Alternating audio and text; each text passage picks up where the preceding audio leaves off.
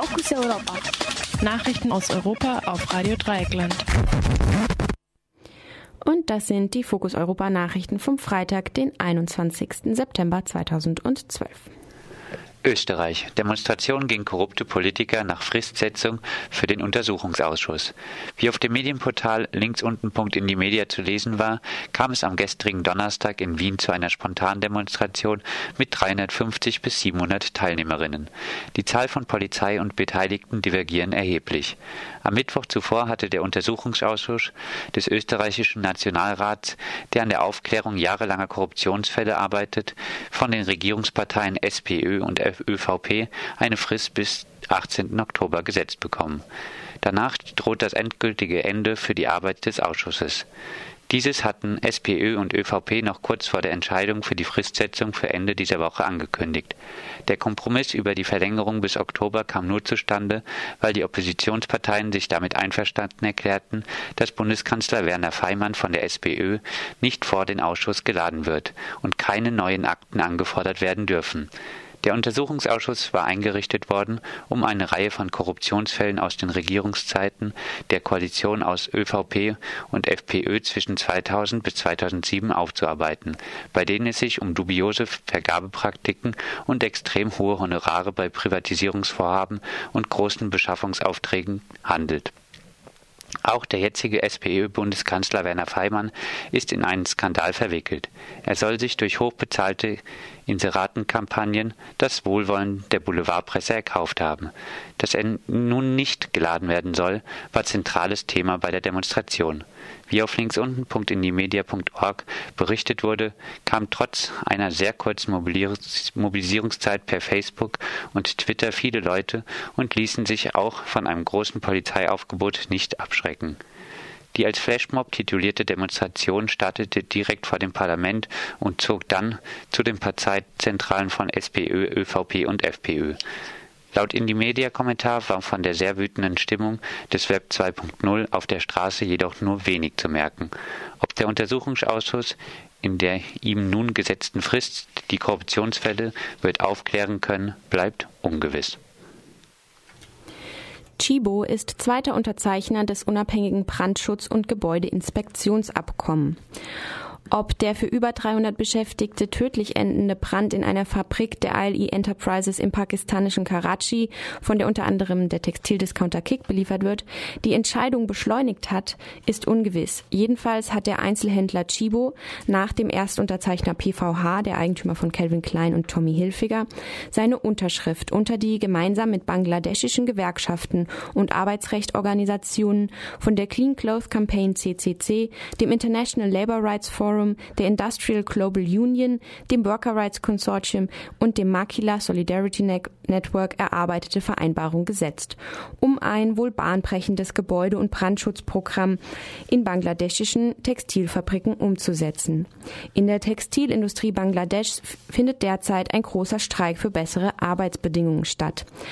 An Fabrikbränden sterben tausende Textilarbeiterinnen weltweit, oft eingesperrt, um Lieferfristen für international tätige Einzelhändler zu erfüllen. Seit dem Einsturz der Spektrum-Fabrik im Jahr 2005, aus dem das Markenunternehmen Sarah bezogen hatte und bei dem 64 Menschen zu Tode kamen, hat die Clean Clothes Campaign, kurz CCC, auf die Situation des Arbeitsschutzes in Bangladesch aufmerksam gemacht. Das vereinbarte Programm könnte Hunderttausende Arbeiterinnen schützen, die derzeit unter gefährlichen Bedingungen arbeiten müssen. Das Programm sieht die Durchführung unabhängiger Gebäudeinspektionen, Schulungen über Arbeiterinnenrechte, Veröffentlichung von Zulieferlisten und eine bereits lange überfällige Überarbeitung des Sicherheits Überarbeitung der Sicherheitsstandards vor. Es ist sowohl transparent als auch umsetzbar und einzigartig darin, dass es von allen zentralen Vertretern der bangladeschischen und internationalen Gewerkschaftsbewegungen getragen wird. Die Gewerkschaftsvertreterinnen und Arbeitsrechtorganisationen rufen jetzt alle großen Marken der Textilbranche auf, sich mit ihrer Unterschrift der Initiative anzuschließen, um deren schnelle Umsetzung sicherzustellen. In Syrien sind derzeit 31 Journalisten in Haft. Und etliche werden vermisst. Dies meldet die Organisation Reporter ohne Grenzen und verurteilt scharf die Entführung von Journalisten sowohl durch das Assad-Regime als auch durch die Freie Syrische Armee.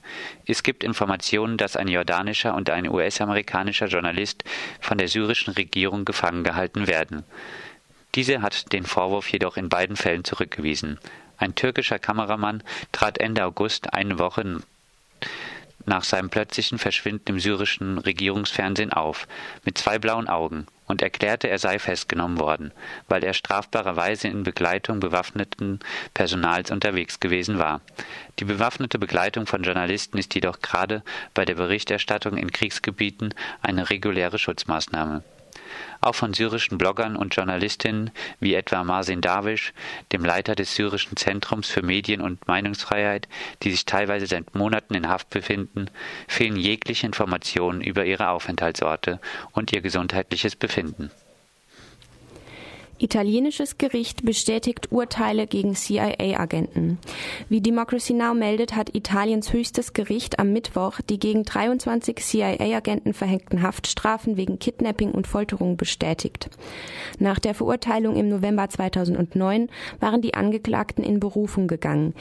Ihnen wird vorgeworfen, den in Mailand lebenden islamischen Kleriker Abu Omar 2003 auf offener Straße entführt zu haben und ihn vier Jahre lang in US-Militärstützpunkten in Italien, Deutschland und Ägypten gefangen gehalten und gefoltert zu haben.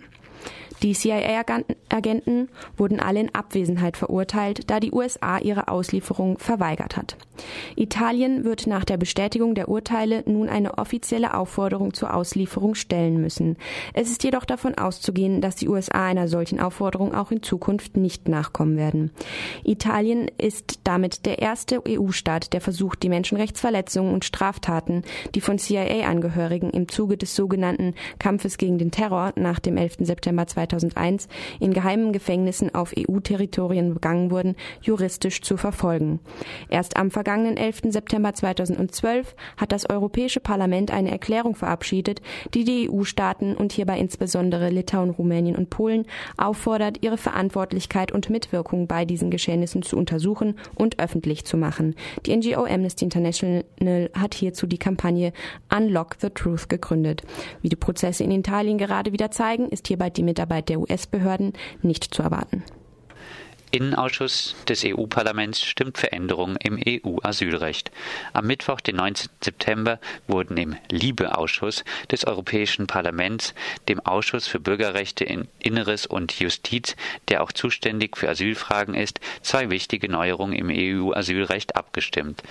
Dies ist zwar formal gesehen nur eine Orientierungsabstimmung, jedoch richtet sich die endgültige Abstimmung im Plenum des Parlaments in der Regel nach den Entschlüssen der Ausschüsse. Bei den abgestimmten Gesetzestexten handelt es sich einerseits um die EU-Aufnahmerichtlinie, die die Aufnahmebedingungen regelt, und um die Dublin-II-Verordnung, die festlegt, welcher Mitgliedstaat für ein Asylverfahren jeweils zuständig ist. Während EU-Institutionen die Liebeabstimmung für die Gesetzesänderung als einen wichtigen Schritt zu besseren Aufnahmebedingungen und einer sichereren Rechtslage für Asylsuchende loben, wies die Organisation Pro Asyl in einer Pressemitteilung am gestrigen Donnerstag darauf hin, dass mit beiden Gesetzesänderungen kinderfeindliche Regelungen eingeführt werden sollen, die massiv in die Rechte von Flüchtlingskindern eingreifen. Damit bezieht sich die Organisation darauf, dass die neuen Regelungen erstmals die Inhaftierung von minderjährigen Flüchtlingen ermöglichen und das Dublin-System weiterhin erlaubt, dass diese, auch wenn sie ohne erwachsene Begleitung unterwegs sind, abgeschoben werden können.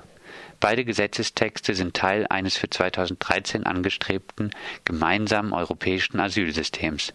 Zu diesem Themenkomplex wird es heute bei RDL auch noch ein ausführlicheres Interview mit Pro Asyl geben. Und das waren die Fokus Europa Nachrichten vom Freitag, den 21. September 2012.